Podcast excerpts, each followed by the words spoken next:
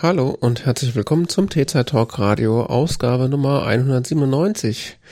Heute am Freitag, den 11.11. um fast 11.11 Uhr abends. Äh, mein Name ist Jan David Gude und mit mir im Studio wie immer Johannes Heimann. Hi. Ist Gerade ist aufgefallen, dass ja heute dieser Fasching ist. Dings. Karneval. Karneval. Fasching ist das nur in Süddeutschland. Fasching im Süden, im Osten Faschismus oder so. Ähm, ja. Dieses Podcasten. Ähm, Hm? geht jetzt wieder los mit diesem Podcasten hier. Apropos Podcasts. Deine Podcast-App ist jetzt Open Source. Hast du das mitgekriegt? Meine Podcast-App. Ja, die du geschrieben Meine hast. ganz persönlich. ja, Pocketcast ist Open Source, das stimmt, da habe ich auch gelesen. War ich ja erst ein bisschen schockiert, weil man sagt ja immer so spaßeshalber, äh, Open Source ist da, wo die Apps zum Sterben hingehen. ähm, aber irgendwie scheint das so, oder Aber klingt wäre so, ich mir bei Pocketcast nicht so sicher. ja, ja, eben, also es klingt so ein bisschen, als ob das Teil ihrer Strategie ist, dass sie so äh, da die Synergy der Community harvesten wollen, um äh, keine Ahnung. Auf jeden Fall äh, finde ich das gar nicht so schlecht. Ich habe äh, dann auch kurz drüber nachgedacht, Pocketcast dann mal wieder eine Chance zu geben, weil Open Source und so. Hab's Ah. dann mal wieder installiert und dann festgestellt, dass ich immer noch nicht damit zurechtkomme und hab's wieder gelöscht. Ja, die gehören doch äh, Automatic, oder? Mhm. Also den gleichen Leuten, die auch äh, im weitesten Sinne hinter WordPress stehen. Von daher meinen die das mit dem Open Source wahrscheinlich schon ein bisschen ernster, als ich das jetzt dargestellt habe. Mhm. Ja, er wurde auf jeden Fall so in der äh, Podcasting-Welt, also die, die das ernst meinen, äh, mit Wohlwollen aufgenommen, dass es da jetzt ein Open Source Projekt mal wieder gibt. Ich meine, es gab ja schon ein paar, glaube ich, also mindestens Instacast früher war ja dann, als der äh, Macher da das dann aufgegeben hat, hat er das ja dann Open Source gemacht. Ähm, ich glaube nicht, dass es das jetzt noch gibt oder irgendwie, ich weiß gar nicht, ob das noch Instacast gibt's nicht mehr? Nee, ich glaube nicht, oder? Insta? Nee, ach so, ja, ich verwechsel es gerade. Ja, ja, ja, ja, nee, nee, es gibt schon lange nicht mehr. Ja, das war ja dieser Podcast-Client, den wir alle irgendwann mal benutzt haben, vor zehn Jahren oder so. Ja, ja, Hm, ja, das ist lange her. Ich hab's verwechselt gerade. Ähm, der, sah Ja. der sah so aus, wie Downcast heute noch aussieht. so ungefähr. ja, Pocketcast entwickelt sich weiter sehr langsam. Bin gespannt, was da draus noch wird. Ja gut, aber ansonsten waren die ja so relativ feature-complete, äh, complete, ne? Also, Ja. außer dass ja ich, du kannst jetzt einen Ordner anlegen, neuerdings für Podcasts. Also ich kam zwar mit diesen Listen, die sie da haben oder nicht haben, irgendwie nicht so zurecht, aber so ansonsten Kapitelmarken haben sie ja. Ja, du hast keine richtigen Listen, du hast nur so, auf dem Mobil hast du nur so Filter. ja, ja, genau, das ist mein Problem. Und die sind, keine Ahnung, wofür die da sein sollen, die sind mehr oder minder sinnlos, meine Sachen. Ich hatte mal geguckt, ich glaube, man kann sich mit so einem Filter auch irgendwie eine Liste zusammenbauen, aber das ist halt irgendwie so Nee. durch die Brust ins Auge irgendwie ganz komisch. Ja, durch, durch Start oder sowas, indem du halt so Sternchen dran setzt und so, aber du, letzten Endes, Ich, ich habe halt gern so eine kontinuierliche Liste, die sich füllt und ich dann sortieren kann im Zweifelsfall und dann höre ich das so nach und nach weg oder lösche Sachen. Ich weiß es nicht. Ich komme mit Podcasts ähm, sehr gut zurecht, äh, aber ich brauche nur so eine Liste mit Podcasts, ähm, wo ich mir meine Podcast, Pod, die ich hören will, raussuchen kann. Hm. Mm, Und was dazu den Fortschritt über mehrere Geräte, in dem Fall äh, zwischen iOS und Mac, äh, synchronisieren kann. Hm. Und äh, das eine sehr simple äh, User Interface hat. Ja. Mm, Das brauche ich. Hm. Und das habe ich woanders bisher nicht gefunden, weil die wollten immer an, an irgendwelchen anderen Shishi. Hm. Ja, ich bin ja, nachdem Castro nicht mehr weiterentwickelt äh, wird, wieder bei Overcast gelandet und da gibt es eine lange Liste und da drücke ich auf Play und dann sortiere ich das da, was dann hinten rankommt, immer so durch, wie ich das in welcher Reihenfolge hören will. Ja, das passt schon. Ist okay. Ähm, ja. Ja. Ansonsten, ist halt so eine Open Source Folge, glaube ich. Äh, ansonsten, äh, während der Irre da auf Twitter gerade wütet, ähm, wächst Mastodon äh, stetig. Ah, der Irre, ja. Äh, er, dessen das, Name nicht genannt werden darf. Da kannst du ja stündlich zugucken. Ja, und das Faszinierende ist, das kriegst du sogar auf Mastodon mit. Also ich bin mittlerweile Mastodon only so unterwegs mal wieder. Also ich habe das Twittern, ich habe hab die Apps erstmal wieder gelöscht, weil ich wollte damit jetzt erstmal nichts mehr zu tun haben. Äh, mhm. Aber ist ja auch nur noch Doomscrolling momentan. Ja, richtig. Und äh, das tut mir mental, hat mir das mit den echten Problemen, die die Welt hat, schon nicht so gut getan. Jetzt brauche ich nicht so, so Pseudoprobleme von Elon Musk. Ähm, aber auf äh, Mastodon kriegt man das auch alles trotzdem ganz gut mit, so sehr runtergedampft und gefiltert, was sehr, was sehr nett ist. Mhm. Ähm, ja, und es war dann es tatsächlich sehr faszinierend, dass so plötzlich so mache ich dann morgens so meine, mein Handy an äh, und gucke da drauf und so irgendwie zehn neue Follower. Also, hä? Was ist denn jetzt kaputt? und mein Timeline ist plötzlich so, das ist wie Scrollen. Man hört das jetzt nicht auf. Wie schreiben die jetzt heute? Das ist so viel. Also, fühlt sich so gerade so ein bisschen an wie so Twitter vor so fünf, fünf schon sechs Jahren. Ja, so, ich glaube, ich muss, glaube ich muss den Leuten mal wieder entfolgen. Die schreiben mir alles voll. So viel Zeit habe ich nicht. Ja, und jetzt, wo Stephen Fry auf Mastodon ist, ist auch eigentlich alles vorbei, würde ich sagen. Stephen Fry ist auf Mastodon. Ja. Hat äh, seinen Twitter-Account jetzt gelöscht und ist jetzt auf irgendeinem Mastodon-Server unterwegs. Alle sind jetzt irgendwie auf Mastodon, ne? Mhm.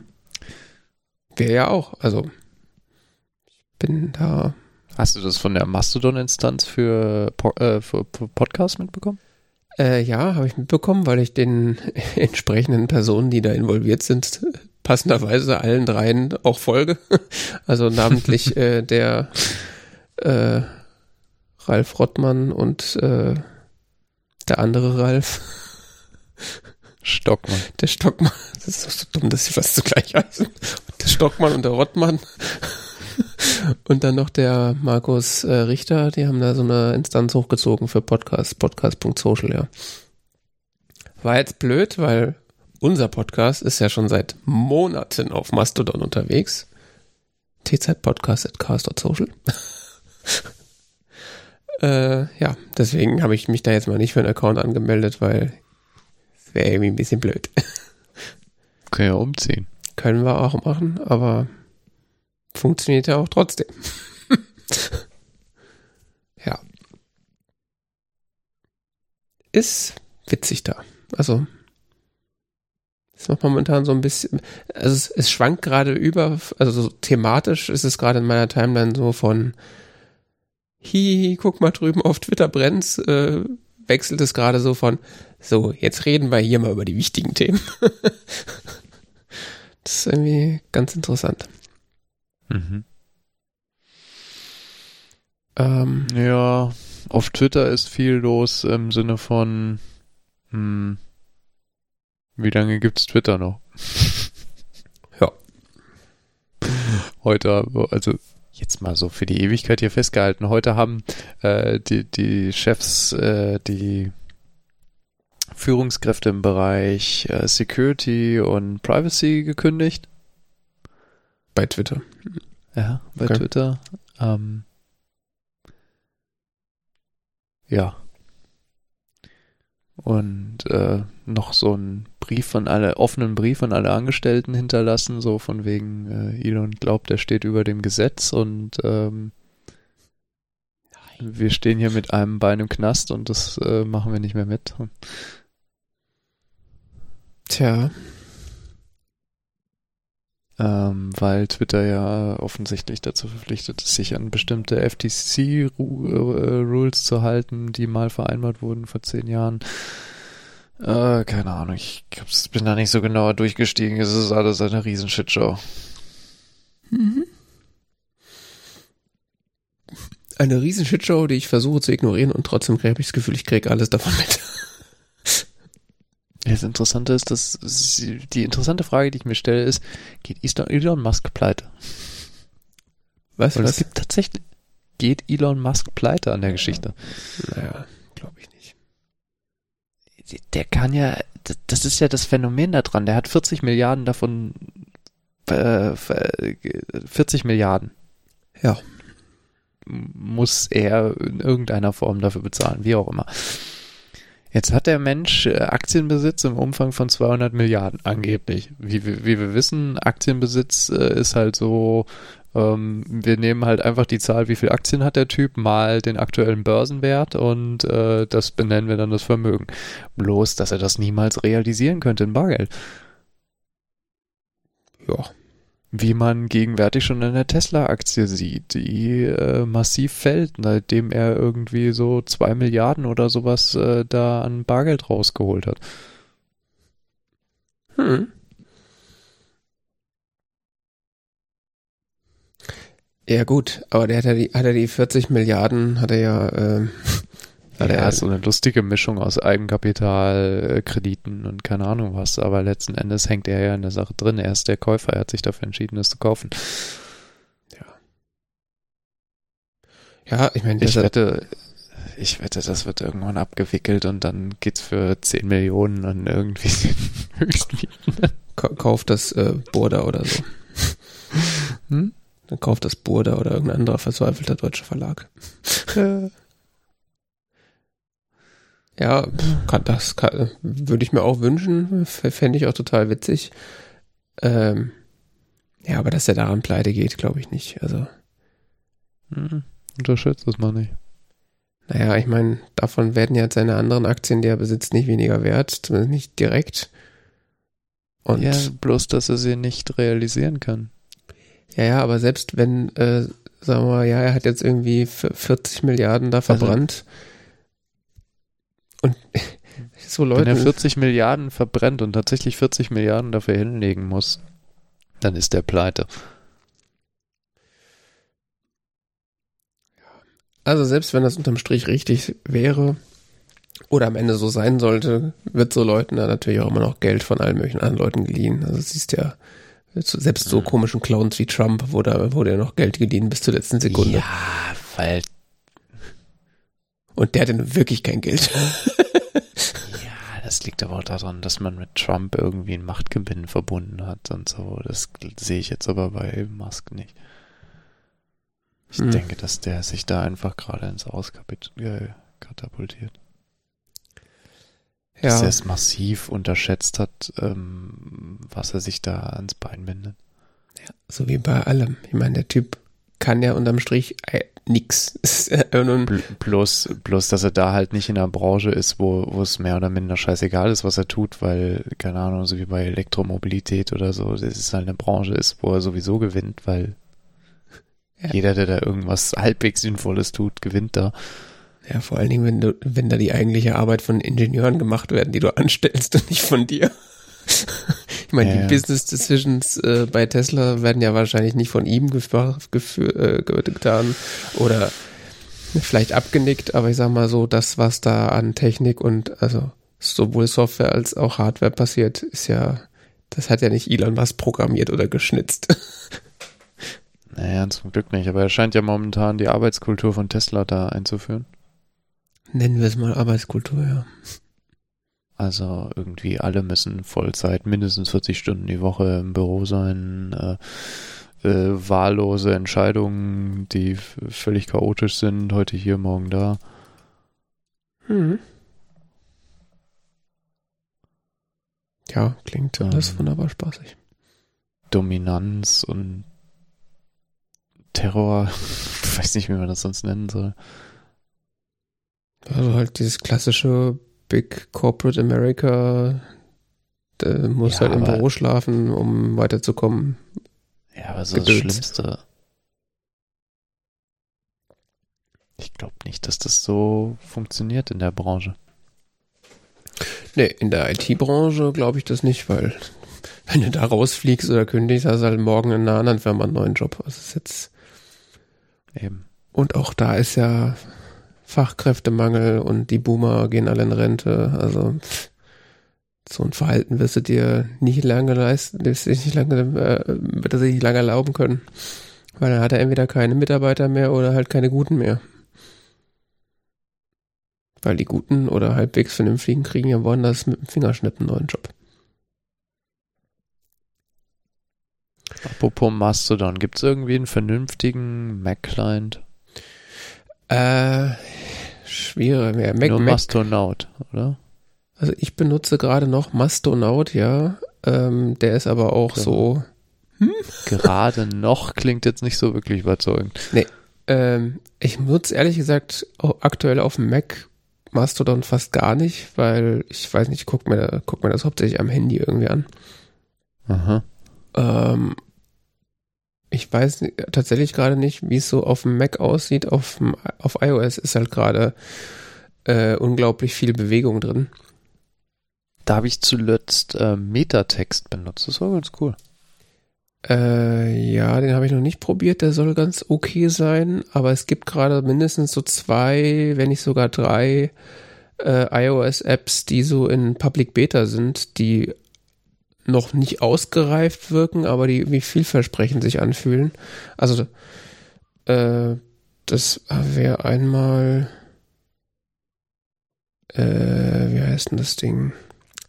Tusker, T-U-S-K-E-R. Das sieht so ein bisschen Tweetbot. Tasker. Sieht so ein bisschen, Tusky.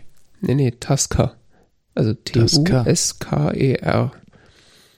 Das sieht so ein bisschen Tweetbot-dicht für Terrific-mäßig aus, finde ich.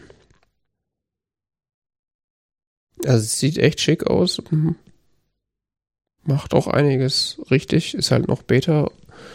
Ähm, und dann gibt es noch ein anderes. Ich hatte mir tatsächlich damals ins Pinboard gespeichert. Das das, was man bei Testflight kriegt? Ja, ja. Ist noch Beta.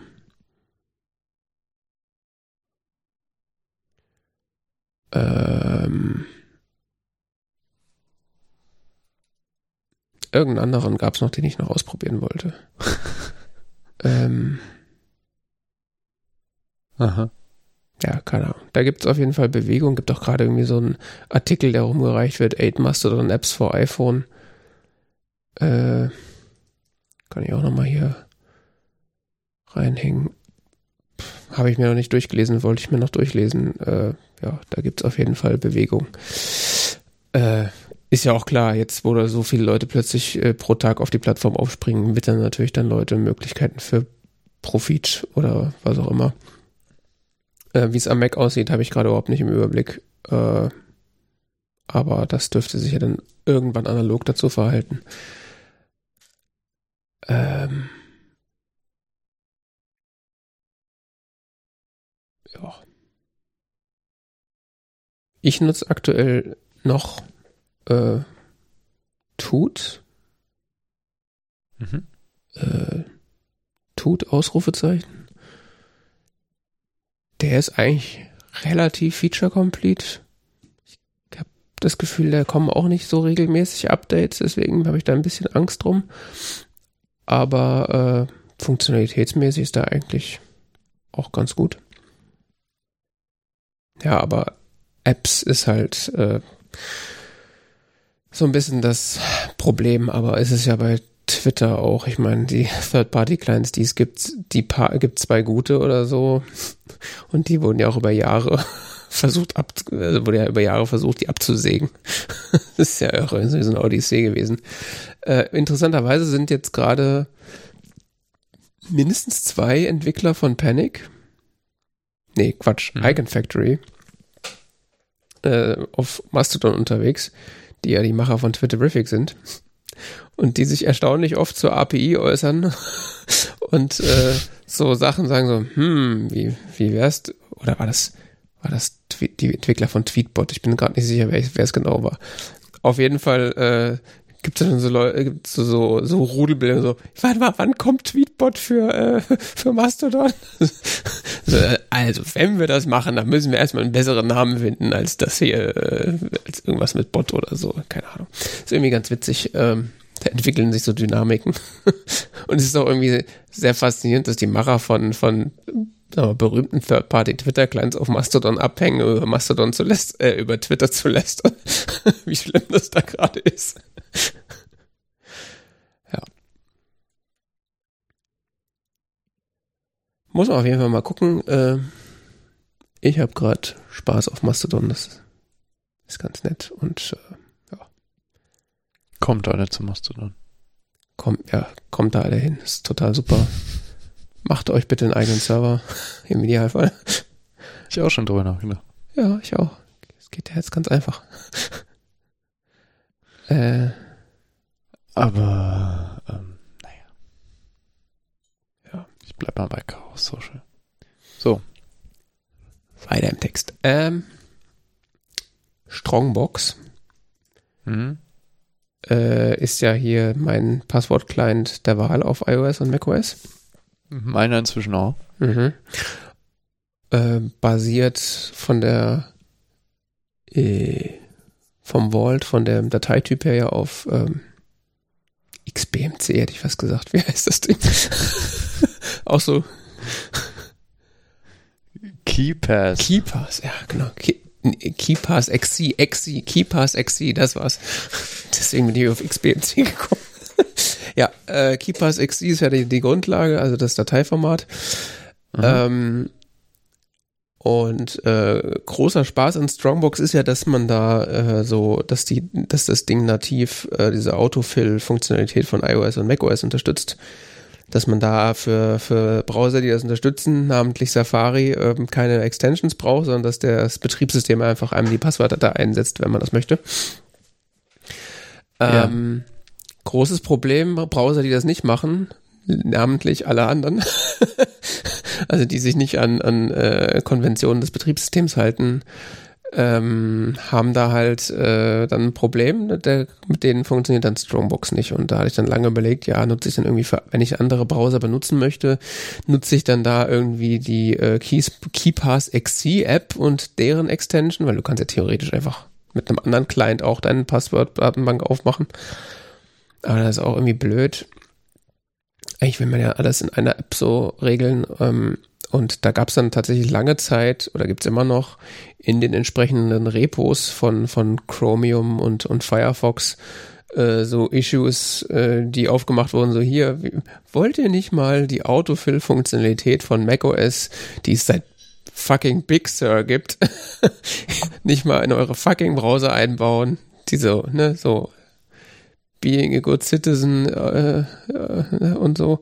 Ja, ähm, da haben auch schon gefühlt tausend Leute irgendwie einen Haken dran gemacht und so, ja, das fände ich übrigens auch ganz geil. Ähm, die, keiner der Entwickler von Firefox oder Chromium haben da irgendwie sich zu geäußert, dass das in naher Zukunft oder überhaupt passiert. Es war eher so, ja, nein. da haben wir, würden wir machen, aber wir haben leider keine Lust. ähm, und ähm, was dann dazu geführt hat, dass die Entwick der Entwickler, ist glaube ich nur einer von, von Strongbox, da sich dann dazu entschieden hat oder nachgegeben hat und jetzt ähm, sowohl für Firefox oder Firefox-basierte Browser als auch für Chromium-basierte Browser ähm, Extensions gebaut hat, die äh, noch sehr beta-mäßig sind und auch noch sehr rudimentär sind, aber äh, die so einfach funktionieren, dass du da so ein kleines Strongbox-Fenster in einem Firefox oder einem Browser hast und dann da deine Passwörter auswählen kannst und klicki und dann macht der, füllt er da aus.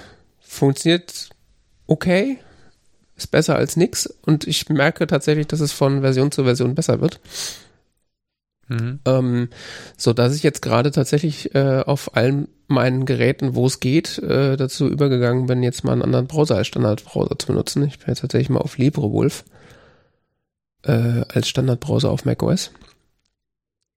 Und ja, außer dass halt mal hier und da wird irgendwie das, das Passwortfeld nicht korrekt ausgefüllt, weil er irgendwie das, also das Passwortfeld ist eigentlich nicht das Problem, ist eher der Benutzername wo er dann mal nicht unterscheiden kann, soll er jetzt die E-Mail-Adresse oder irgendwas anderes einfüllen oder lässt das leer oder was auch immer.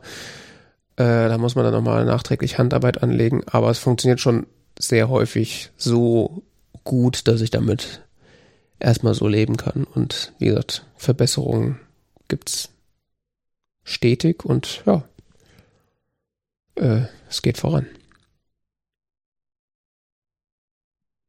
Ne?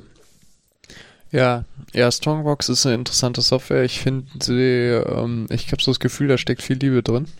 Mhm. Ähm, ist aber auch zum gewissen Teil noch sehr nerdy. Ja. Also man muss schon wissen, was man damit tun will und was man machen will und so. Aber dann ansonsten, ähm, ja, wie gesagt, da steckt viel Arbeit drin, glaube ich.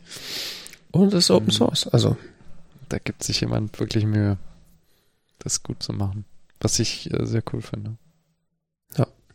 Und es ist Open Source, das heißt, man kann sich das runterladen und selbst kompilieren oder was auch immer damit machen. Mhm. Oder man äh, schließt ein Abo ab und gibt dem Typ Geld. Was ich tatsächlich gemacht habe, weil ich das äh, gerne hätte, dass er das weiter pflegt. ich möchte das nämlich nicht machen. Ähm, ja. ja. Äh, ich sage ja, das ist die Open Source Sendung. Ähm, in meinem äh, Herumtreiben auf Mastodon und äh, ja, überhaupt in dieser, in dieser föderierten Welt äh, bin ich vor einigen Monaten äh, mal wieder über Matrix gestolpert. Mhm. Und spätestens äh, als so diese EU-Entscheidung e ähm, anstand, ob nicht alle äh, Messenger-Anbieter und Hersteller nicht gesetzlich dazu gezwungen werden sollten, alles zu durchleuchten und zu scannen, ob man nicht gerade äh, sogenannte Kinderpornografie äh, verschickt oder sowas tut, äh, habe ich mich dann wieder mal mit diesem, äh, mit, mit, dieser mit diesem Protokoll beschäftigt, beziehungsweise mit der Software, die es da als Standardimplementierung gibt. Synapse heißt die ja. Ähm, weil mir irgendwie der Gedanke gegraust hat, dass irgendwie äh, die Europäische Union oder der deutsche Staat äh, Apple oder Signal dazu zu einer Hintertür zwingt äh, und meine Kommunikation durchleuchtbar macht. Äh, ja, ich habe mir das mir so angeguckt vor Monaten, habe dann festgestellt, pff, nee, sorry. ich habe auch noch ein Leben. ich kann, kann sonst aber nicht aufsetzen und will das auch nicht. Mhm. Also ich hatte tatsächlich kurz mit dem Gedanken gespielt, ob ich nicht auf meinem Synology so einen Matrix-Server irgendwie zum Laufen kriege. Und dann dachte ich so, ja, aber dann Reverse Proxy, die ist das Ananas. Nee. Äh, ja. Warum möchte man das? Also ja, okay, rechtliche Dinge, okay. Und dann Nein, also rechtliche Kann, Dinge. Kannst du dann mit anderen Leuten? Also rechtliche Dinge waren nur so der Anstoß für diesen Gedankenprozess. Ist jetzt nicht so, dass ich da irgendwie äh, tatsächlich jetzt Bedenken hätte, so, dass ich in, in Bredouillen ja. komme wegen meiner Kommunikation, aber ich äh, fand die Idee. Aber es ja. ist, ist so wie bei Mastodon, dass ich dann mit anderen Leuten auf anderen Matrix-Servern reden kann, oder? Ja. Ist das so wie bei Jabber, ich kann mit den Leuten auf dem Nee, bei Jabber konntest du auch mit anderen Leuten auf anderen Jabber-Servern reden. Richtig. Also die romantische Idee, die ich hatte, oder die auch. Wenn dein Server das mitgemacht hat. Ja. Ja, also Matrix oder das Protokoll ist ein föderiertes Protokoll, so wie es auch Jabber war oder ist. Ähm, das heißt, Matrix-Server können miteinander kommunizieren. Das heißt, wenn äh, ich weiß, wie dein Nutzername ist oder auf welchem Server du bist, so wie bei Mastodon auch, dann kann ich dich da anschreiben und dann quatschen die miteinander, vorausgesetzt unsere Kannst Server. Du E-Mail schreiben. Ja, das ist ja auch das gleiche Konzept im Grunde. Also E-Mail ist ja auch nur föderiertes Nachrichtenverschicken. Im, theoretisch. Ja, ja, ja, aber das ist ja das, was es so äh, theoretisch so äh, ansprechend macht, weil hast halt, also du kannst dich halt irgendwo auf einem Server anmelden oder du kannst halt deinen eigenen Server hosten und äh, was Matrix auch noch mitbringt, das habe ich noch nicht ganz verstanden, ob das ähm, eine Standardfunktionalität ist oder ob das Plugins sind, die man quasi nachinstallieren muss. Aber grundsätzlich gibt es da so eine Funktion, die nennt sich Bridges äh, die dafür sorgt, dass du andere äh, Chat-Protokolle anbinden kannst an deinen Server. Also theoretisch kannst du dann mit. Das war bei Jabber auch so. Ja. Hat man das auch Bridge genannt. Ja, das weiß ich nicht. Da habe ich mich nicht zu sehr mit beschäftigt. Aber theoretisch gibt es halt dann Ja, eine ja WhatsApp-Bridge. Äh, eine, gibt's dann so WhatsApp-Bridgen und Telegram-Bridges und so weiter, dass du dann Ah. theoretisch auch mit Leuten darauf, darüber kommunizieren kannst, die halt äh, irgendwas anderes benutzen, Signal, was auch immer. Ähm, Ja, dann wird's, wird's ähm, schnell sehr kompliziert. Richtig. Ähm, ja, was ich dann, wie gesagt, ich hatte das dann wieder verworfen, weil ich da so, ja, pff, ich, ich kenne mich zu wenig mit sowas aus und das ist mir auch zu gefährlich und eigentlich müsste ich dann irgendwo einen Server hinstellen, weil sowas über ein Heimnetz mit auf so einem popligen Synology, das ist alles nicht dafür ausgelegt. Ähm, und habe dann irgendwann später äh, nochmal so ein bisschen recherchiert und dann tatsächlich einen äh, Hoster gefunden, der ta- nominell äh, Matrix-Instanzen für einen hostet. Und äh, ich habe jetzt tatsächlich seit ein paar äh, Tagen so einen eigenen Matrix-Server, Managed Server am Start. Und äh, Du hast einen eigenen Matrix-Server am Start. also auf meiner Domain und da habe ich einen Benutzer und meine Freundin hat auch einen Benutzer und da kann ich jetzt drüber chatten. äh, ja, das ist die äh, äh, ossrocks.org ist das. Schreibt man das so? Genau. Das sind so äh, so Menschen, die so Open Source Software managed für einen hosten. Ähm, die bieten sowas an wie Matrix, Ne- Nextcloud, Mastodon bieten sie auch an, Jitsi Meet bieten die an. Äh, und da gibt's so Pakete, äh, die man da so sich zusammenklicken kann. So Familiendinger, wo dann mit fünf Benutzern oder was. Ich habe tatsächlich Mhm. diese, diese kleine Variante, ähm, wo ich dann einfach noch einen weiteren Benutzer dazu geklickt habe. Und ja. Jetzt habe ich so ein Ding da rumstehen und äh, benutze das tatsächlich auch. Äh, und das jetzt, dass die App App-Welt sieht da ja auch relativ gut aus. Äh, Da gibt's dann äh, als namentlichen, äh, als, als größten Client gibt's dann da wahrscheinlich äh, Element. Das sieht so ein bisschen aus wie Slack oder MetaMost oder so. Also so, so an das Design so ein bisschen angelegt, angelehnt. Das gibt's dann für iOS, für macOS, für Schlag mich tot, für Web. Gibt dann auch zig andere Clients, die du benutzen kannst.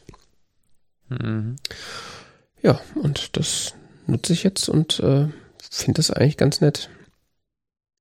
Ähm, Was mir dann so im Nachhinein eingefallen ist, was so, äh, also ich gibt dann auch so Communities, die sich bilden. Du kannst also öffentliche Communities, kannst du dann beitreten auf anderen Servern und da mitlesen und schreiben. Äh, und was man da theoretisch auch machen kann, ist halt einfach so Räume, öffentliche Räume selber öffnen. Das heißt, in der Theorie könnte ich jetzt hingehen und sagen, hey, ich mache hier den T-Zeit Talk Radio Live-Chat auf. Und dann könnte da jeder, äh, der möchte, mit einem Matrix-Account auf äh, beitreten und dann könnte man da zum Beispiel einen Sendungschat äh, laufen lassen, so wie man das früher über IRC gemacht hat, weil diese Chat, also im Gegensatz zu jetzt, ich weiß nicht, wie das bei Jabba war, ob es da so Räume gab, aber äh, das war ja mehr so peer, also Direktkommunikation, aber äh, was, also Matrix hat halt auch solche Funktionalitäten wie IRC, dass du halt richtig, richtige Räume hast. Sei es jetzt privat, beziehungsweise halt auch öffentlich. Es hat auch irgendwie so, ich weiß nicht, ob da Jitsi eingebaut ist oder was das ist, aber das hat auch so äh, VoIP und, und äh, Videogedöns eingebaut. Also ich kann damit tatsächlich auch telefonieren. Das ist ein bisschen wahnsinnig.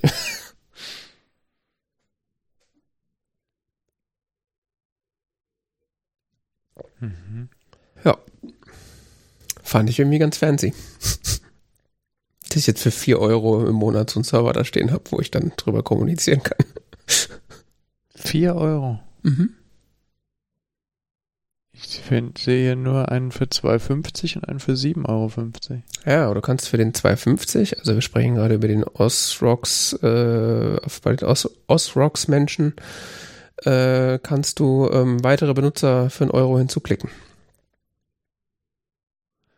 Ah. Und du kannst noch einen Webclient okay. dazu klicken. Du kannst auch wieder Web klicken, kannst noch die, den Speicher erweitern. Das ist dann so, also das sind quasi nur die Start- oder die Pakete, die du als Grundlage nehmen kannst. Du kannst es dann mehr oder weniger modular noch erweitern. Aha. Ja. Ja, okay. Kann, kann, man, kann man benutzen. Mhm. Benutzt halt sonst keiner. Also keiner ist jetzt auch, äh, ich sag mal, äh, es gibt ja im Element Client so einen Knopf, der heißt, äh, so, schau mal, was es so für öffentliche Räume gibt. Und dann wirst du aber erschlagen. Ja, ja, glaube ich. Also auch mit Sachen, die du nicht sehen willst. es ist auch, jede Nische hat da sozusagen seinen Raum.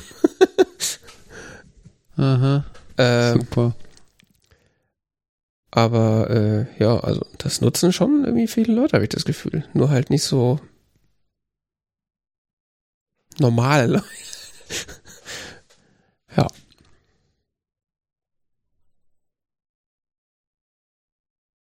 Ich weiß ja nicht, weiß ja nicht. Naja, ich werf bei mir einfach mal einen Euro rein, gib dir einen Account.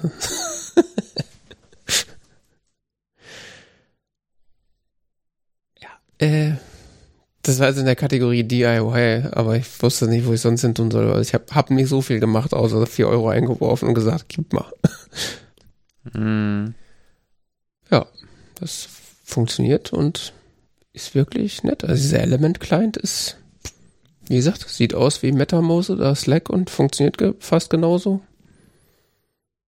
Es gibt noch ein paar andere Clients, die ich auch ausprobiert habe. Die funktionieren auch. Gibt echt schlechtere Software, kann man nicht, kann man nicht groß meckern. Ja, so viel dazu. Äh, wir haben Fernsehen geguckt. Äh, schon vor einiger Zeit habe ich diese Ringe-Serie fertig geguckt. Du ja auch. Ja. Und ich habe mir den Spaß gemacht, jetzt äh, die Woche so in Anlehnung an die gute alte Zeit äh, auch einfach nochmal die, äh, diese Ringe-Filme dazu zu gucken. habe mir nochmal die Herr der Ringe-Trilogie reingeschraubt. Das wollte ich auch mal vor ein paar Wochen machen, aber dann, also, nachdem ich das Buch nochmal gelesen hatte, Mhm. wollte ich die Filme nochmal gucken und da weiß ich, keine Ahnung, ich habe mich schon während des ersten Films so aufgeregt, dass ich nicht mehr weitergeguckt habe. Aufgeregt, okay. Ja. Der aufgeregt so aus falsche Worte, aber es war mehr so ein, ach, Weil Tom Bombadil nicht drin ist oder was? nein, ich hatte einfach keinen Bock mehr. Okay. Nee, ich fand das jetzt bei der, bei der äh, Rings of Power Serie irgendwie so. Am Anfang fand ich das irgendwie so, äh? Was hat das überhaupt mit Herr der Ringe zu tun? Ja, da ist diese Galadriel. Ja, da laufen irgendwie Elben rum, aber so irgendwie, ich weiß ja nicht. Also Also, oder sagen wir, ich, warte mal, lass mich mal meinen Gedanken zu Ende führen von eben. Ähm, ich hatte angefangen, die Filme noch, ich habe das Buch gelesen. Dieses Jahr. Und äh, hatte angefangen, die Filme nochmal zu gucken. Und diese Differenz zwischen den Filmen und dem Buch ging mir irgendwie so auf den Wecker. Und zwar in dem Sinne, dass ich ähm, das Gefühl hatte, ähm, die Filme versuchen schon Dinge auszugleichen, die beim Buch doch heutzutage ein bisschen altertümlich wären. hm, Ähm, okay. Wo sie versuch, vorsichtig versuchen, bestimmte Aspekte an dem Buch zu modernisieren, was ich nicht schlimm finde oder so. Mhm. Aber es hat ähm, so intensiv bei mir dazu geführt, dass ich darüber nachgedacht habe, die ganze Zeit nur, ähm, wo unterscheiden sich gerade Buch und Film und wieso und was und so, dass ich den Film überhaupt nicht mehr genießen konnte. Mhm. Und dann hatte ich keine Lust mehr. Es war, es war dann mehr so, was es, es fühlte sich dann an wie so eine intellektuelle Arbeit. Oh, das kann ja auch anregend sein.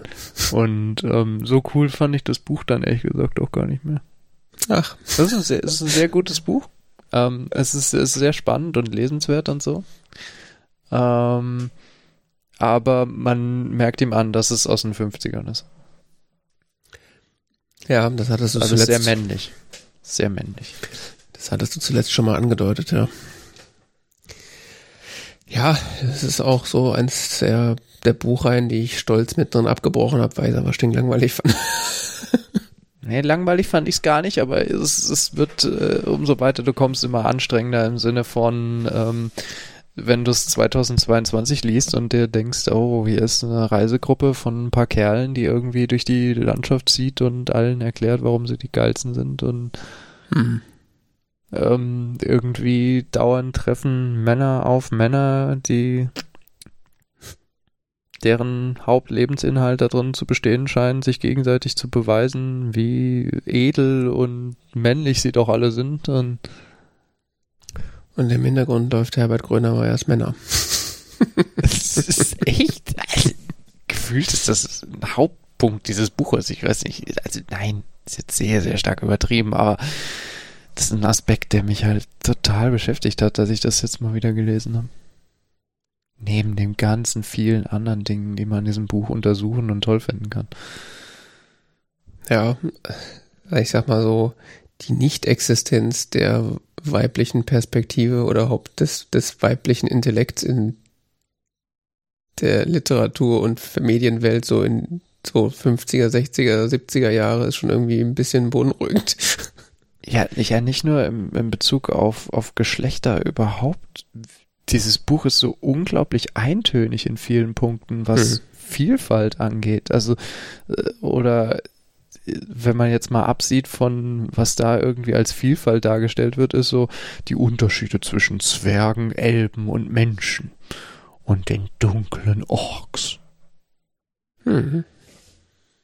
So. Und das wird immer wieder rausgekehrt, wie fundamental unterschiedlich denn diese äh, vier Wesen sind.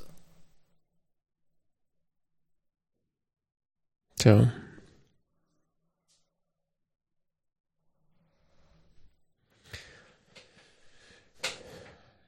Ja, ich finde, das Problem hat, haben die Filme aber auch noch sehr stark.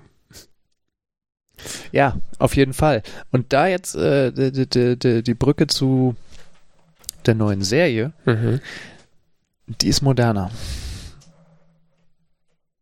Ja, definitiv. Und hat mir in dem Punkt besser gefallen. Also ich, ich habe mir das, man merkt, dass die aus den 2020ern ist, finde ich. Ist irgendwie erträglicher. Ja, das war jetzt auch sehr spannend, die Filme nochmal zu sehen, dann so Galadriel, die so irgendwie so teilnahmslos irgendwie steht und so, ah, Frodo, du musst bla. ja, und das ist übrigens schon eine sehr freie Interpretation ihrer Rolle im Buch, ne? Ja, ja, aber äh, im ne Buch ist sie mehr oder minder so eine Statue, die bewundert wird. Ja, und auch da ist ja, äh, steht dann daneben ja ihr Mann und wirkt eigentlich so von seiner Präsenz her noch viel wichtiger als sie, obwohl ja sie eigentlich die Hauptfigur in dem Moment sein sollte. Und, und jetzt äh, parallel dazu, jetzt in der, in der neuen Serie ist sie ja, ja, also das kann man sich gar nicht vorstellen, dass daraus mal irgendwie diese Galadriel werden soll, die so teilnahmslos in der Ecke steht so, ja, ich kann irgendwie nichts tun. Hier, mm. Ringbearer, du musst es für uns richten. so ja, ich finde es. Es ist, es ist, ich finde die neue, ich finde die neue Serie in dem Punkt viel angenehmer. Es ist, sie nehmen halt so diesen Tolkien-Stoff und so das, was, was ich an Tolkien auch großartig finde, so diese, diese Welt, die es da gibt, diese unglaublich komplexe Stoff und Welt, der da, die da existiert und, und legen da eine Handlung drauf. Hm. Und klar, wenn man da jetzt die ganz, wenn man da jetzt ähm, persönlichen Wert drauf legt, dass dann besonders hohes Maß an Konsistenz da ist zwischen mhm. den Handlungssträngen, wie Tolkien sie mal geschrieben hat und dem, was die sich da ausgedacht haben, ähm, dann ist es enttäuschend, mhm. glaube ich. äh, weil man da über einige Dinge, glaube ich, stolpern wird. Aber äh, wenn man damit leben kann, dass jemand diesen Stoff nimmt und daraus, äh, darauf aufbauend irgendwie eine interessante Geschichte entwickelt, fände ich die Serie eigentlich sehr gut. Ja, Also ich habe das Problem äh, in dem Sinne nicht, ähm, dass ich mich mit den Stoffen und namentlich dem Silmarillion irgendwie besonders gut auskenne, dass ich da irgendwie enttäuscht sein könnte, was das angeht. Ähm, von daher, aus dem Aspekt her fand ich die Serie auch relativ interessant. Einfach so die Vorgeschichte zur, äh, zum Herr, Herr der Ringe im weitesten Sinne so erzählt zu bekommen oder den Anfang davon erzählt zu bekommen. Äh, ja, die Serie hat halt so ein paar andere. Zusammen. Bitte? Ja, ja. Die fassen viel zusammen. Ja, ja. Ja, die, die Serie hat aber vor allen Dingen auch andere Probleme, so überhaupt so Storytelling. Da sind sie auch, also da sind sie nicht so auf der Höhe der Zeit, muss man sagen. Also das fühlt sich alles irgendwie so ein bisschen ziellos an, bis so also es gibt so einige Handlungsstränge, so gerade so, äh, so ähm, die Elben und, und die Zwerge, also namentlich, äh, ich sag so oft namentlich heute, äh, so Elrond und, und äh, wer ist das? Balin? Nee. Ja, ist der Zwerg. Dorin? Durin. Durin. Ja, ja. Ähm, Elrond und, und Durin, das ist ja irgendwie so eine, äh, ja, vor zehn Jahren hätte man Bromance gesagt. äh, ja, das ist irgendwie eine sehr, sehr herzerwärmende Geschichte zwischen den beiden und da wird ja auch so storymäßig viel vorangetrieben, so die, die Entdeckung des, Mit des Mithril und so, solche Geschichten.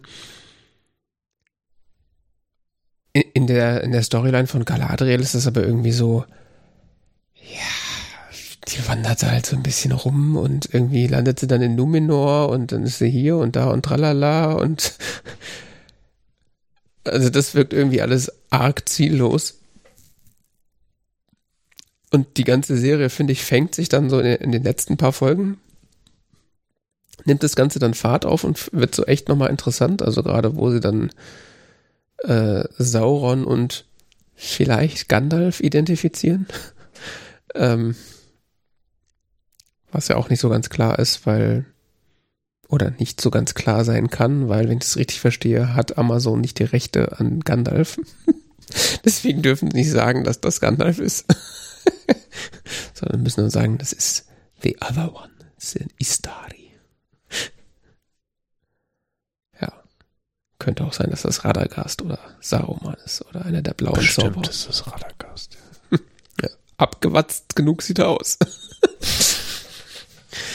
Ja, aber so zum Ende ähm, hat das dann wieder so ein bisschen Fahrt aufgenommen und wurde dann doch noch relativ interessant. Äh,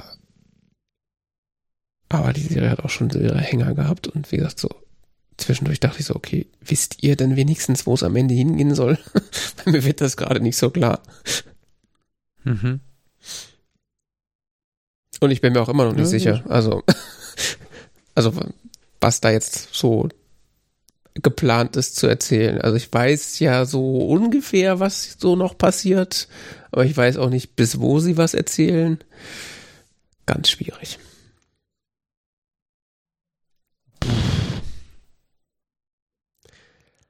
Aber was ich faszinierend fand, dass sie äh, es für mich geschafft haben, ein, ein, ein, ein äh, mit der Serie so einen Anknüpfungspunkt an die Filme zu finden. Also ich finde, man hat der Serie angemerkt, dass sie äh, in diesem Herr der Ringe-Universum spielt. Mhm.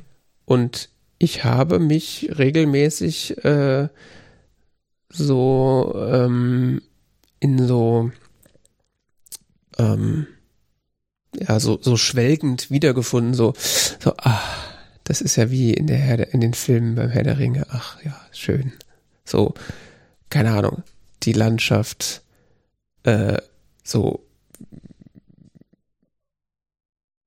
wie die Welt gezeichnet ist, äh, überhaupt. Da war einfach äh, so viel dabei, dass man sich da immer wieder, ähm, das war alles nicht gleich, aber so ähnlich genug wie äh, wie das wie, wie das in, Herr in den Herr der Ringe Filmen passiert ist, dass man da ist, also ich hab das das hatte schon war irgendwie so, das hat zusammengepasst. Es wirkte jetzt nicht wie was äh, ja, das ist jetzt Herr der Ringe, aber das sieht komplett anders aus und fühlt sich komplett anders an. Das äh, hat irgendwie da reingepasst, fand ich. Auch wenn irgendwie viele Leute gesagt haben, dass die Galadriel-Darstellerin äh, irgendwie ganz komisch ist und nicht, nicht so ist wie Galadriel. Keine Ahnung. Das, das waren so Sachen, die ich nicht so richtig nachvollziehen konnte. Ich fand die Galadriel-Darstellerin irgendwie. Man hat ihr halt angemerkt, dass sie jung und eine junge, energische Elben ist. Also. Das ist ja, spielt ja irgendwie was ein paar tausend Jahre vor der Handlung der Herr der Ringe, also da kann, da kann man. Tausend? Ja, ja, ja, es ist schwierig zu sagen, wann genau das spielt, aber. Also ich, ich weiß nicht, ob das stimmt, aber in, ich erinnere mich, dass Elrond in den Filmen sagt, dass er damals, in Anführungszeichen, als Isildur den Ring hätte vernichten können, vor 3000 Jahren dabei war. Also muss das ja noch davor spielen, also mindestens 3000 Jahre entfernt wenn nicht noch länger. Ja, also der Punkt ist, Elben werden sehr alt. Ist eine Weile her, ja. Und ich nehme an, äh, die ähm, machen dann auch so charakterliche äh, Weiterentwicklungen durch. Deswegen fand ich das jetzt auch nicht so abwegig, dass das äh, Galadriel mhm. einfach ganz anders ist als die fand ich auch nicht. Kate Blanchett Galadriel. Ja, wenn man vor allen Dingen jetzt davon ausgeht und dann noch von einer gewissen künstlerischen Freiheit einfach. Ja,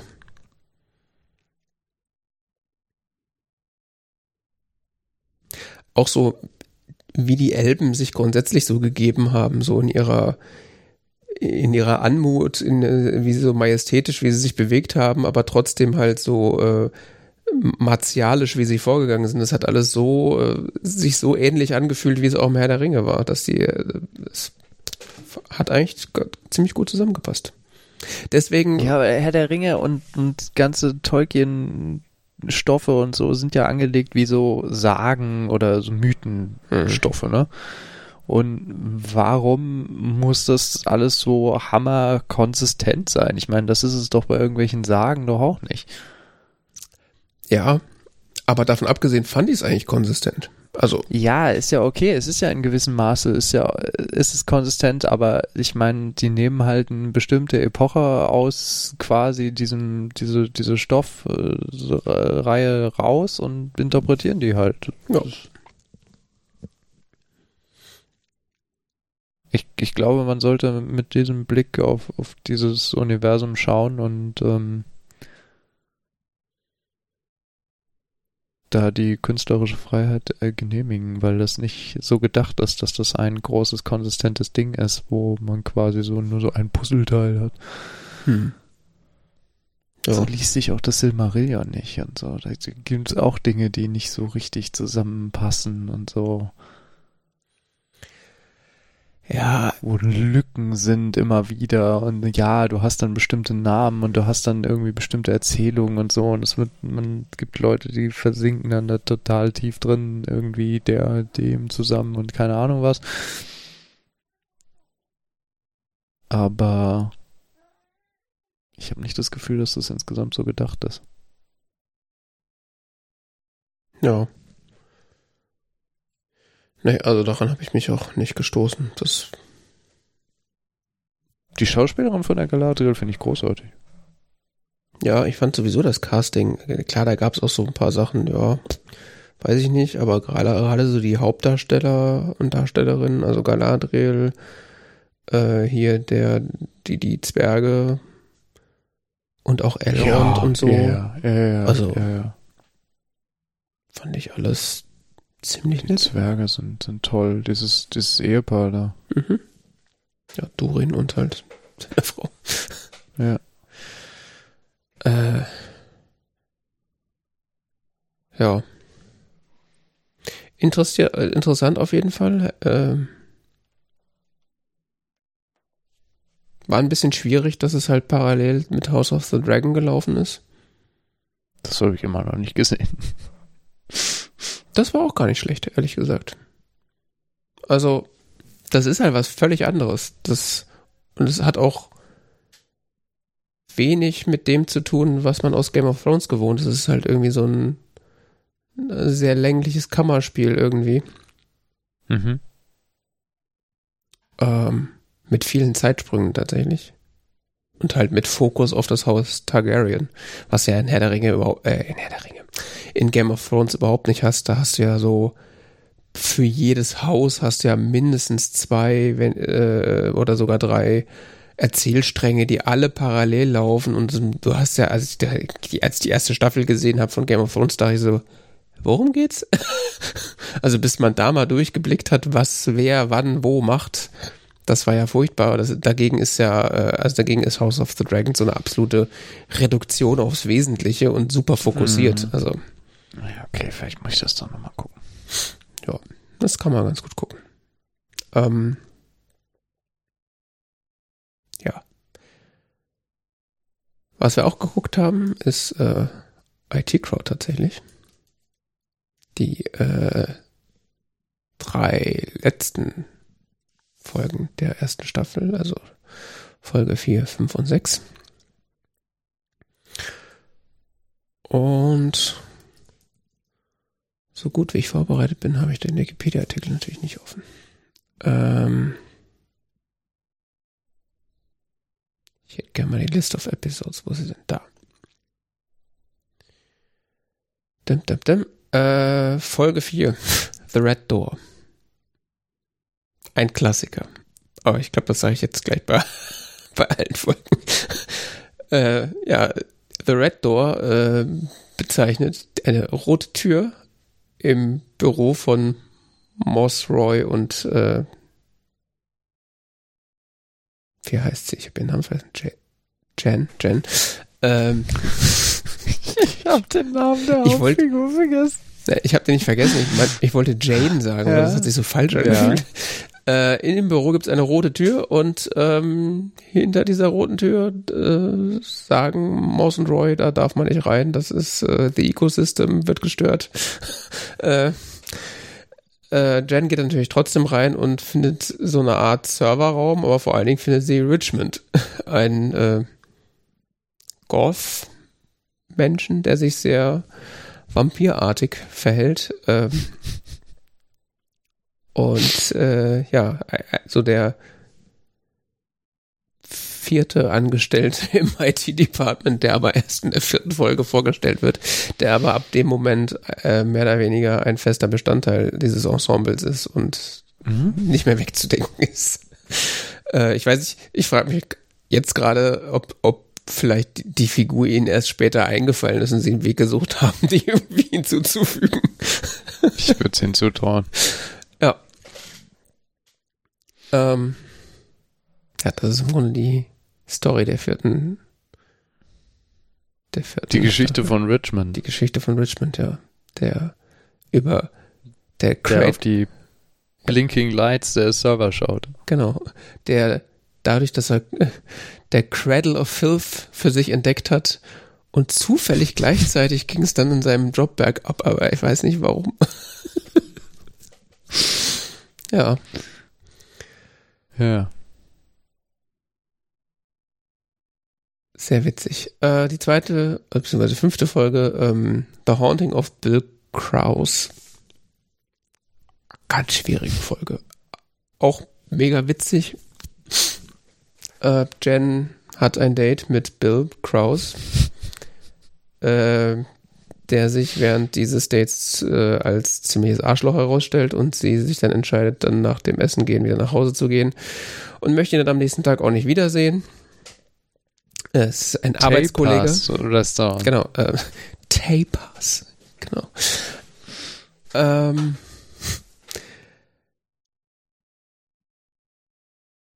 Und sie sagt dann Moss, äh, falls der vorbeikommen sollte, äh, sag mal, ich bin busy. Und ähm, so gut wie Moss lügen kann, ähm, lässt er sich dann irgendwann dazu hinreißen, zu behaupten, dass Jen gestorben ist. Woraufhin ein ähm, Fiasko ausbricht, äh, sondergleichen, dass die ganze Firma glaubt, sie ist tot und Trauerfeiern mit Elton John organisiert werden und äh, Gleichzeitig kommt es durch eine äh, unvorhergesehene Abfolge von Zufällen dazu, dass Bill Krause glaubt, er wird von Jen, äh, von Jens Geist verfolgt. also da gibt's ein paar situative. Das ist auch wirklich sehr komisch. Ein, ein paar situative Comedy-Momente, die einfach äh, pures Gold sind. ja. Das ist sehr zu empfehlen, die Folge. You bastard! das ist, ähm, ja. Oh, ey. Employee of the Month. ja, Jen glaubt derweil, dass sie Employee of the Month ist, ja. Ähm, und äh, ja, Staffel äh, 1 endet dann mit äh, Aunt Irma Visits, ähm, einer Folge über äh, PMS und äh, ihre Folgen.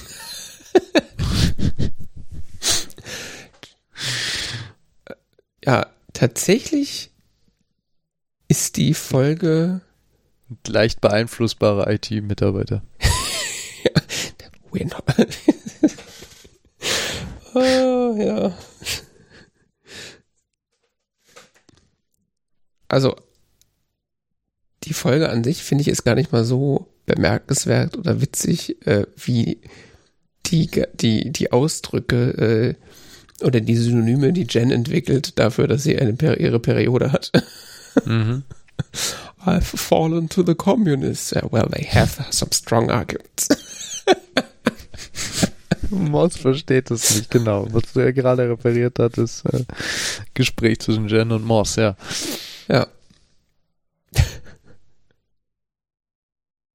Ja, äh, Jen hat ihre Tage und ist schlecht drauf und es wird sehr. Ähm, das überträgt sich irgendwie auf die anderen und ähm, die tragende äh, Moss trägt das dann in die IT-Community heraus quasi, dass es sich auf sie übertragen hat, das PMS ähm, und äh, irgendwie hat das dann Auswirkungen auf die gesamte IT-Community weltweit und ähm, die Lage eskaliert etwas. Two, pro two programmers were shouting at a bus.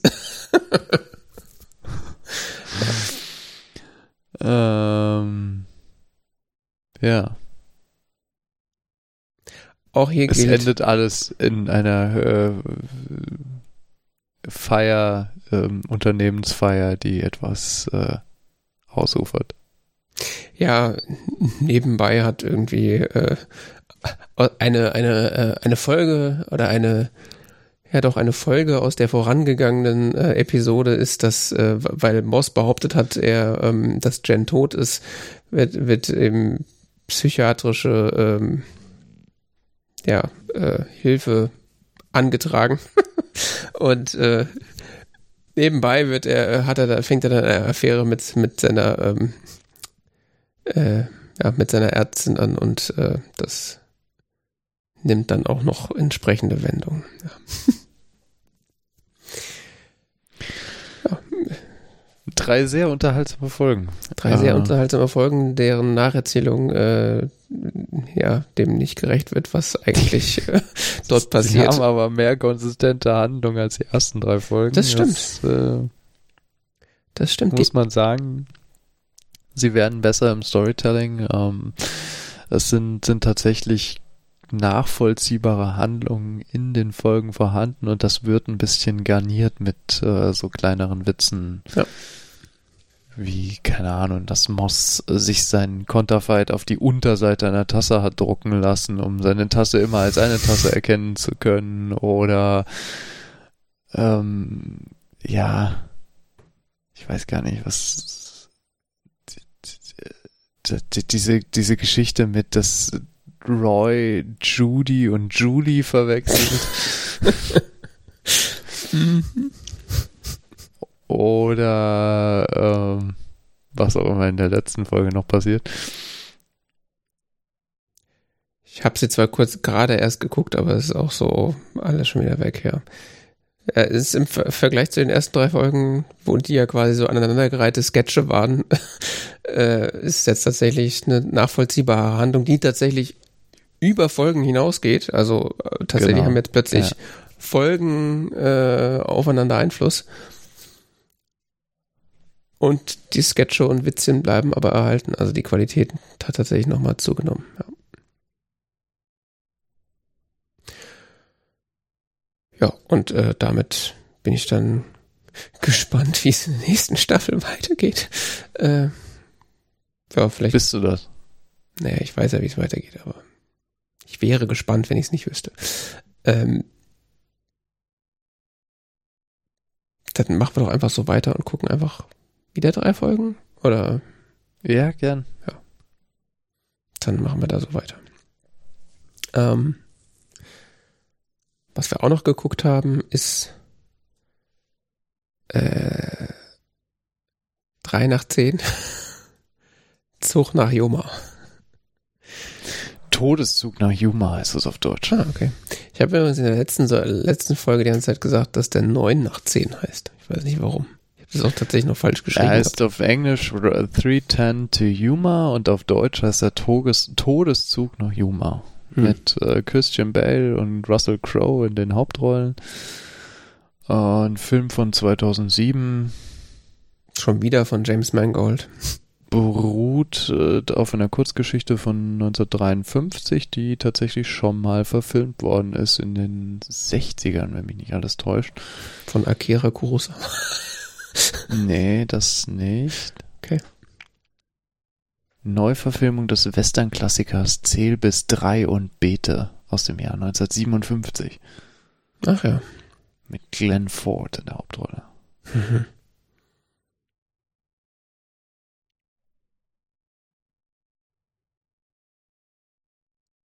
Interessant.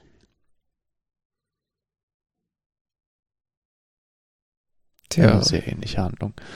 Ähm, ja, Todeszug nach Yuma. Todeszug, der deutsche Titel ist so beknackt. Ähm, ein Film von James Mangold. Kennst du ihn? Ja, der ja, hat, sagt mir irgendwas. Der hat auch den Film, den wir letztes Mal geguckt haben, gemacht. Ah. Das war, das, das war ja der Witz. Deshalb sagt mir der Name was. Okay. Ja, wir wollten ja eigentlich Filme mit Christian Bale gucken und haben dann zufällig Filme mit Christian Bale geguckt, die auch noch von James Mangold äh, gemacht wurden. Ohne dass das geplant war. Ja, also im Endeffekt läuft der Film auf so eine Art ähm, Psychoduell.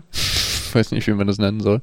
Hm ähm, zwischen Christian Bale und Russell Crowe hinaus. Ähm, Christian Bale spielt einen Farmer, äh, der kriegsversehrt ist durch den ähm, amerikanischen Bürgerkrieg und äh, äh, im ja, späteren 19. Jahrhundert irgendwo in Arizona äh, Probleme hat mit seiner Farm die am Leben zu halten, ist verschuldet und äh, er hat da Probleme mit dem Land und wird unter Druck gesetzt, dieses Land zu verkaufen an die Eisenbahn, die wohl da in der Region kommt und so weiter. Er kommt in Kontakt mit ähm, dem von Russell Crowe gespielten Ben Wade, der mit seiner Gruppe Gruppierung seiner Bande äh, mehr oder minder vor seinen Augen eine Kutsche mit ähm, einem Geldtransport überfällt. Mhm.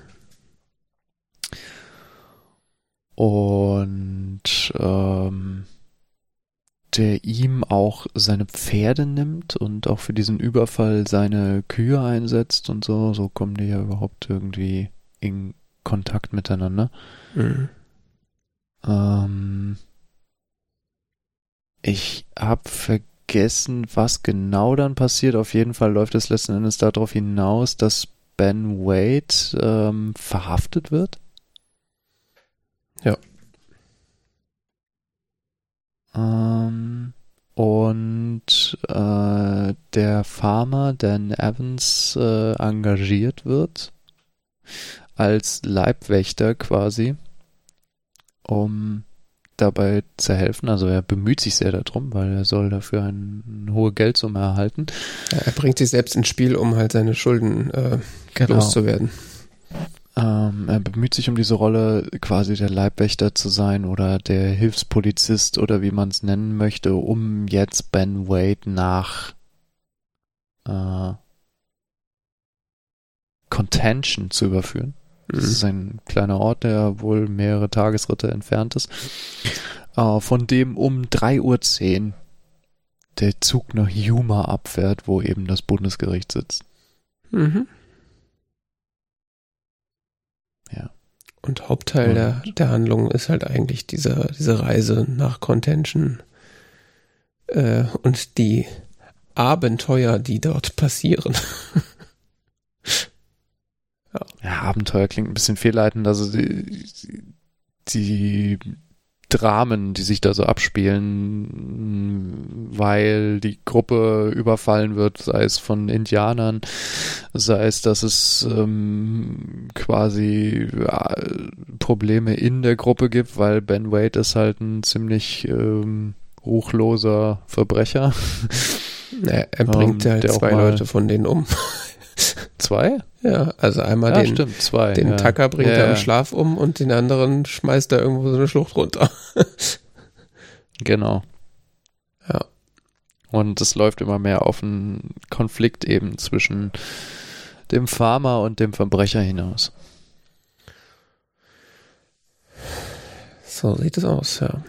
Bis hin, dass es sich zuspitzt, dass sie eben dann am Ende in Contention nur noch zu zweit sitzen und äh, äh, das Dorf mehr oder minder beherrscht wird von Ben Wades Bande. Hm. Und äh, die Frage stellt, äh, sich stellt, wie kommt jetzt Dan Evans mit seinem Gefangenen bis zur Zugstation? Bis zum Bahnhof. Ja, und zwischendrin stellt sich halt auch mehrfach die Frage, wer steht eigentlich auf wessen Seite und warum. Ja. Also- ein bisschen interessante Gestalt, die dann noch hinzukommt, ist der Sohn Hm. von äh, dem genannten Farmer, der äh, ich glaube so 16 ist, um, äh, wenn mich 14. nicht alles täuscht. Und äh, der sich gegen den Willen seines Vaters dieser Reisegruppe anschließt zwischendurch. Hm. Und äh, der auch so ein bisschen zu liebäugeln scheint immer mal wieder mit dem einen oder anderen Lebensmodell, das ihm da so präsentiert wird. Mhm.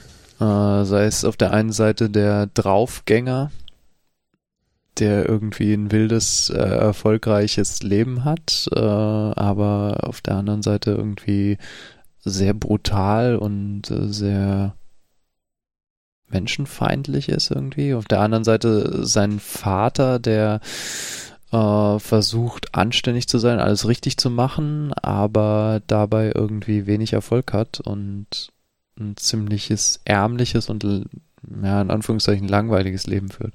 Hm. Ja, und vor allen Dingen wenig selbstbestimmt. Also ich glaube, das ist so die Haupt, das Hauptproblem, was der Sohn mit seinem Vater hat, dass er sich halt im Zweifel rumschubsen lässt und nichts oder wenig dagegen tut, seine Situation zu verbessern. Und er halt in diesem äh, Ben Wade halt so eine Figur sieht, die ihr Schicksal halt selbst in die Hand nimmt und im Zweifelsfall halt einfach mal jemanden umhaut oder abknallt, um die persönliche Situation zu verbessern. Während der Vater halt eher die andere Wange hinhält, äh, um seine Umwelt, also seine Frau und seine Kinder zu schützen. Ja. Ja. Rückblickend erinnert mich das ein bisschen an Herr der Ringe. The Fellowship of the Gefangene. also eine ausgewählte Gruppe von Männern muss äh, durch die Wildnis reisen, um ein, eine gefährliche Waffe zur Zerstörung zu bringen. ähm, und auf dem Weg dahin werden sie immer weniger. Ja. Ja, schlechter Vergleich, ich weiß. Ähm, wa- was ich aber eigentlich sagen wollte, ist tatsächlich ist der, ist in dem, dem Film, wenn nicht zeitlich, aber rein von der Bedeutung her, ist diese Reise, glaube ich, das, was diesen Film ausmacht. Also, das, das Setup und die Exposition, wie man da hinkommt, ist relativ länglich tatsächlich oder hat sich relativ länglich angefühlt. Mhm. Aber diese Reise, ähm, diesen Ben Wade zu diesem, in diesen Zug zu setzen, final, ähm, das ist die eigentliche Haupthandlung des Films und das, worum es geht, beziehungsweise das ist vor allem der Schauplatz, wo sich ähm, etwaige ähm, Charakterentwicklungen vollziehen, die den Film halt äh, interessant machen, beziehungsweise ähm, von diesem Bum-Bum-Western, wir machen einfach, äh, wir haben diesen Auftrag und äh, ziehen ihn jetzt durch, abheben. Also das passiert zwar auch, aber ich, also der, der Hauptknackpunkt oder die, die interessante, der, der interessante Teil des Films ist, glaube ich, die Frage, die sich beide Hauptcharaktere, also sowohl Ben Wade als auch äh, Christian Bale, Stan Evans stellen, äh, auf welcher Seite stehen wir eigentlich und warum und äh, zwischendurch ist man sich da auch gar nicht so sicher. Und vor allem ist man sich zwischendurch auch gar nicht so sicher, dass man sich als Zuschauer zwischendurch fragt, was ist hier eigentlich gerade los? Also es gab zwischendurch Situationen, ähm, wo sich, wo der nominell böse Ben Wade dem nominell guten Dan Evans hilft und umgekehrt und sie mhm. zusammenarbeiten mhm. und man dann nicht sicher ist, ja Moment mal, aber wenn, wenn er das jetzt geschickt anstellt, dann könnte er jetzt einfach abhauen. Macht er aber nicht. Im Gegenteil, er bringt sich dann. Äh, es gibt Situationen, wo Ben Wade hätte sich final befreien können und weil er hatte eine Waffe in der Hand und hätte weggehen können, hat das aber dann teilweise nicht gemacht und sich tatsächlich wieder in die Obhut seiner äh, äh, seiner Wärter begeben. Und es ist ja bis zum Schluss so, dass, dass die beiden, äh, als sie dann durch diese Stadt sich bewegen und beschossen werden, dann irgendwie zusammenarbeiten und aber immer wieder hin und her schwanken zwischen, ja, aber ich will ja irgendwie gar nicht in diesen Gefängniszug, aber ich helfe dem jetzt trotzdem, weil ich mag das, mag den irgendwie und ich, ich helfe dem jetzt, dass er mich da wegbringen kann, bis hin, dass dann Ben Wade ja am Ende seine eigenen Männer erschießt, um diesen, äh, den Auftrag des, des äh, Dan Evans zu erfüllen und in diesen Zug steigt.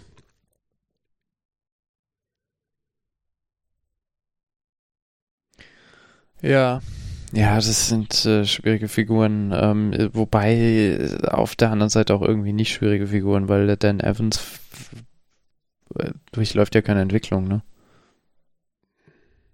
Ja, weiß ich nicht. Tut er nicht? Naja, der ist am Anfang Farmer, der ist am Ende Farmer. Zwischendurch ist er mal quasi herausgefordert. Ach so, ja.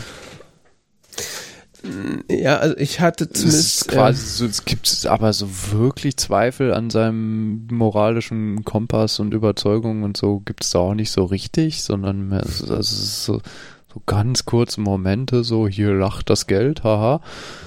Es ist sogar noch schlimmer. Er entwickelt sich nicht weiter und das ist der Grund, warum er stirbt. Meinst du?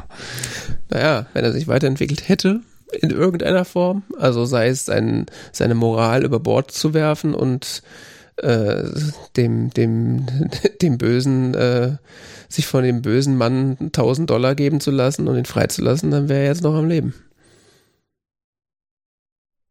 Hm. Ja, das mag sein, aber, aber was ja. wäre denn dann für ein Vater gewesen? Tja. Wie er auch mal irgendwo darstellt. Das ist eine interessante Figur, ist da eher tatsächlich der ähm, Verbrecher. Mhm. Der ja tatsächlich irgendwie so eine ziemlich schwierig zu beschreibende äh, Wandlung da durchmacht am Ende. Dem er ja quasi zum Alliierten wird von, von Dan Evans, ja. Ja. Und der, obwohl er Böses tut und auch sa Böses sagt und auch sagt, dass er böse ist, aber auch immer wieder den Anschein so oder den, den äh, durchscheinen lässt, dass er vielleicht doch gar nicht so böse ist. Weil, ja, er, er bringt zwar dauernd Leute um, aber er sagt auch zwischendurch Sachen, wo man denkt so, ja, so richtig böse kann er ja nicht sein. Und man ist sich halt nie sicher, ist das ein Trick oder ist das gerade ein, ein, ein Spiel, was er spielt, um halt weniger gefährlich zu wirken? Also der, der Sohn hat da ja auch oftmals das Problem, dass er nicht sicher ist, ob das jetzt wirklich ein Böser ist. Aber man weiß halt nicht, ist es ein Spiel oder ist er vielleicht am Ende wirklich gar nicht so böse.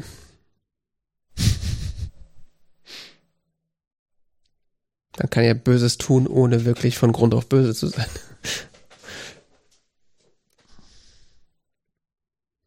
Wo man natürlich auch die Frage stellen kann, wie gut ist man denn, wenn man äh, so illoyal ist und seine, seine Kumpanen äh, tötet, die quasi durch die Hölle gegangen sind, um einen zu befreien? das habe ich mich auch gefragt. So, ja, vielen Dank auch. Das war jetzt. Äh ja, durch die Hölle gegangen. Die werden ja auch nur so gezeichnet, dass sie quasi immer böse sind.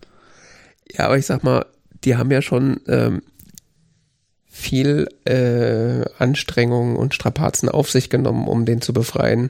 Sie hätten ja auch einfach sagen können, ja, wie auch der eine dann vorschlägt, so, ja, das äh, wusste ja, worauf er sich ein, das hätte ja einfach mal schlauer sein können, er hätte sich ja nicht erwischen lassen müssen. Also die Loyalität seiner Männer ist ja schon sehr groß und als Dank äh, knallte sie dann am Ende ab. Ja. Also insofern ist er sich dann wiederum treu geblieben. Am Ende ist er dann vielleicht trotzdem der Böse. Auch wenn er den Guten geholfen hat. Naja. Ähm, Im Großen und Ganzen ein, ein recht spannender Film. Mhm. Mm. Weitesten Sinne schon, finde ich, ein klassischer Western. Äh, aber irgendwie auch moderner und ein bisschen teilweise ein bisschen brutal. Ja. Fand ich zumindest. Ja, war schon brutal. Gut, ich habe jetzt nach House of the Dragon ist da jetzt ist ein bisschen Messerstecherei ist jetzt ein bisschen passiert halt.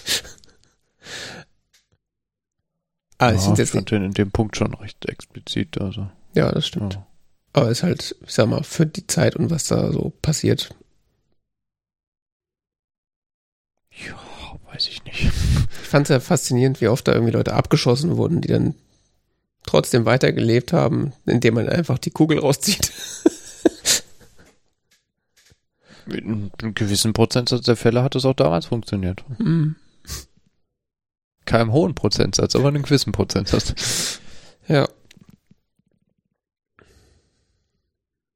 Was eher interessant war, dass der eine, der die Kugel in den Bauch bekommen hat, tatsächlich danach wieder reiten konnte. Hm.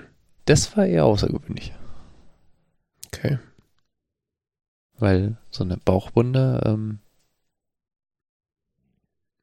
da willst du eher dann eine Weile äh, erstmal verheilen, bevor du auf dem Pferd steigst, um mehrere Tage zu reiten.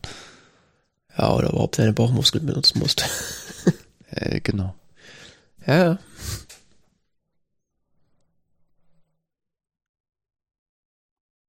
Ja. Ich fand den schon ganz gut und auch unterhaltsam, aber er war auch auf eindeutig, uneindeutig.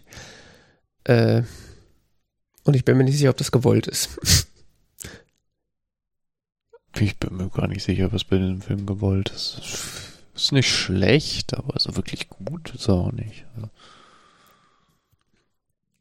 Also, er hat auf jeden Fall Potenzial und da hätte man noch ein, tatsächlich ein bisschen was draus machen können aus diesen, äh, ja, diese Charakterentwicklung, die da, oder diese Charakterentwicklung von Ben Wade, hätte man noch ein bisschen genauer zeichnen können und das ein bisschen klarer machen können, was da eigentlich passiert.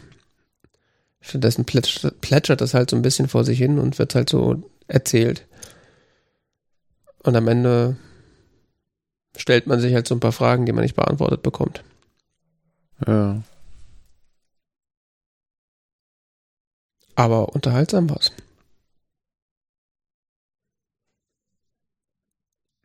Durchaus.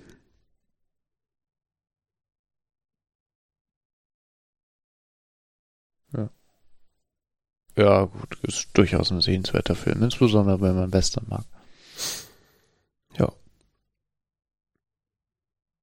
Gleichzeitig hatte ich hier auch wieder das Problem, was du eben schon mit äh, den Herr der Ringe Büchern beschrieben hast. Männer machen Männer Dinge und beweisen sich, wie männlich sie sind. das ist auch so eine Thematik.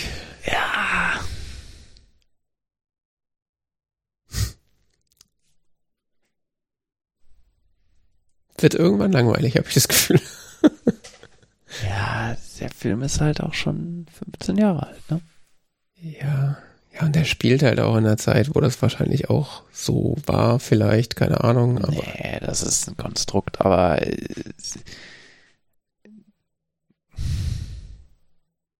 sagen wir mal so, es ist ein 15 Jahre alter Film, der zu seiner Zeit, als er erschien, schon relativ konservativ war. hm. Ist ein Film von Männern für Männer, die Männerthemen mögen. Und Ja. das ist das Problem.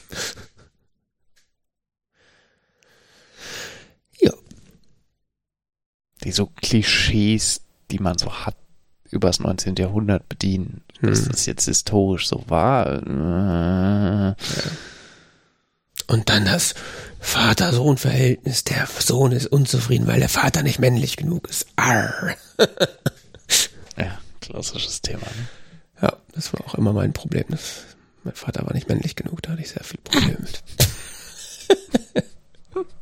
Ganz wichtig. Ja, ist das eine, was Jungs beschäftigt. Mhm. Nur gut. Ja, ich glaube, viel mehr brauchen wir dazu nicht sagen. Nee. Zum nächsten Mal gucken wir eine Komödie. Weil jetzt mal genug Leute erschossen wurden. Ich glaube, da werden auch Leute erschossen, aber ich bin nicht sicher. Das finden wir sicher noch raus. Mhm. Ah, wir schauen den Film Confess Fletch, weil äh, John Hamm toll ist und äh, es ist mal Zeit für eine Komödie. Genau. Der Film kam dieses Jahr raus und wir sind gespannt, ne? Kennen ihn beide nicht bisher. Bis auf den Trailer, der ganz gut aussieht, was aber nichts heißt, äh, kenne ich davon nichts. Aber das ist vielleicht auch besser so. Jo, Nun gut. dann war das die 197. Gott. Ausgabe des T-Zeit Talk Radio. Ähm, auf tzeit.org findet man die Shownotes und weitere Informationen. Äh, wir sind T-Zeit Podcasts auf Mastodon und auf diesem anderen Netzwerk auch. Äh, ja, wir bedanken uns für die Aufmerksamkeit und sagen Tschüss, bis zum nächsten Mal. Bis dann. Ciao. Ciao.